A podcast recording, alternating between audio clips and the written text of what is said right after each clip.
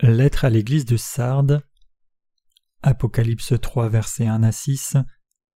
Écrit à l'ange de l'église de Sardes Voici ce que dit celui qui a les sept esprits de Dieu et les sept étoiles. Je connais tes œuvres. Je sais que tu passes pour être vivant et tu es mort. Sois vigilant et affermis le reste qui est près de mourir, car je n'ai pas trouvé tes œuvres parfaites devant mon Dieu. Rappelle-toi donc comment tu as reçu et entendu, et garde et repens-toi. Si tu ne veilles pas, je viendrai comme un voleur, et tu ne sauras pas à quelle heure je viendrai sur toi. Cependant tu as assard de quelques hommes qui n'ont pas souillé leurs vêtements, ils marcheront avec moi en vêtements blancs, parce qu'ils en sont dignes. Celui qui vaincra sera revêtu ainsi de vêtements blancs, je n'effacerai point son nom du livre de vie, et je confesserai son nom devant mon Père et devant ses anges. Que celui qui a des oreilles entende ce que l'Esprit dit aux Églises. Exégèse Verset 1 Escrit à l'ange de l'église de Sardes Voici ce que dit celui qui a les sept esprits de Dieu et les sept étoiles. Je connais tes œuvres, je sais que tu passes pour être vivant et tu es mort. Le Seigneur possède les sept esprits et les sept étoiles de Dieu. L'église de Sardes avait beaucoup de défauts en ce qui concernait sa vie de foi. Dieu a donc averti l'église de vivre par la foi. Ici Dieu a dit aux serviteurs de l'église de Sardes Je sais que tu passes pour être vivant mais tu es mort. Par cela Dieu a voulu dire que la foi du serviteur de l'église de Sardes était morte à toute fin pratique. Verset 2 Sois vigilant et affermis le reste qui est près de mourir, car je n'ai pas trouvé tes œuvres parfaites devant mon Dieu. Dieu n'a plus permis à l'église de Sardes de continuer à être infidèle. Il a réprimandé cette église parce qu'elle avait vécu sans la foi entière dans la parole de Dieu.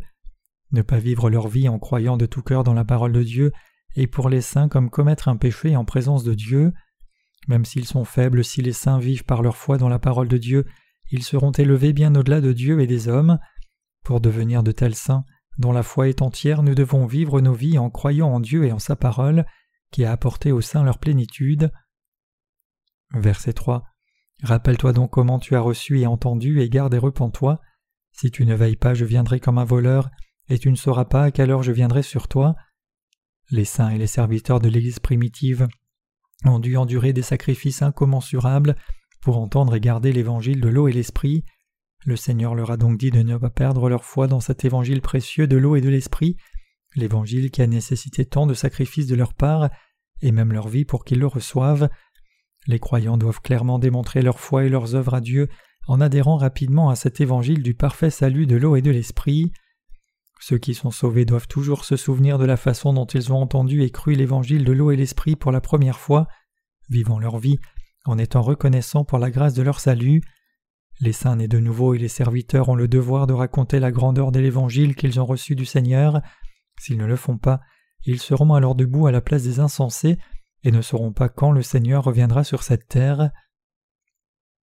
Verset 4 Cependant tu as assard de quelques hommes qui n'ont pas souillé leurs vêtements, ils marcheront avec moi en vêtements blancs parce qu'ils en sont dignes.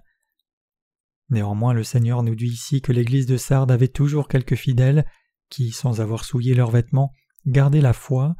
Le Seigneur a aussi dit que ces saints fidèles vivront comme les serviteurs de Dieu, qui marcheront avec lui revêtus de sa justice. Ils pourront marcher avec le Seigneur parce que leur foi les rend dignes de marcher avec lui. Les saints dont la foi est approuvée par Dieu suivent le Seigneur partout où il veut les mener. Le fait qu'ils n'aient pas souillé leurs vêtements signifie qu'ils ne se sont pas abandonnés aux choses matérielles du monde, car ils avaient confiance dans la parole du Seigneur. Ceux qui sont revêtus des vêtements des justes par l'évangile de l'eau et de l'esprit donné par le Seigneur croient fermement dans sa parole et n'acceptent pas de compromis avec le monde. Autrement dit, ils tirent clairement une ligne de séparation avec les faux évangiles. Ceux qui sont revêtus de blanc en croyant à l'œuvre de la parole du Seigneur pour son évangile vivent dans ce monde une vie qui marche avec lui. C'est pourquoi le Seigneur est toujours avec eux, car ils le suivent toujours en croyant dans la parole. Verset 5 Celui qui vaincra sera revêtu ainsi de vêtements blancs, je n'effacerai point son nom du livre de vie, et je confesserai son nom devant mon Père et devant ses anges.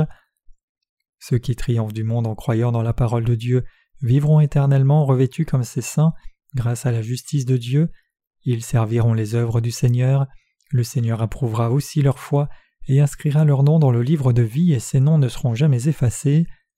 La parole de promesse de notre Seigneur nous promet que tous ceux qui ont la vraie foi triompheront dans leur bataille de foi contre les ennemis de Dieu.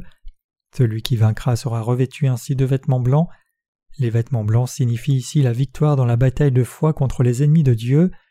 On donne à ceux qui ont vaincu par la foi la bénédiction qui fera que leurs noms ne seront jamais effacés du livre de vie, et leurs noms seront aussi écrits dans la Nouvelle Jérusalem. Je confesserai son nom devant mon Père et devant les anges. Confesserai signifie ici que le Seigneur approuvera leur foi. Verset 6 Que celui qui a des oreilles entende ce que l'Esprit dit aux Églises. Ceux qui ont la vraie foi entendent toujours ce que l'Esprit Saint leur dit à travers ces Églises. Grâce à cela, ils vivent avec Dieu et sont constamment guidés par l'Esprit Saint.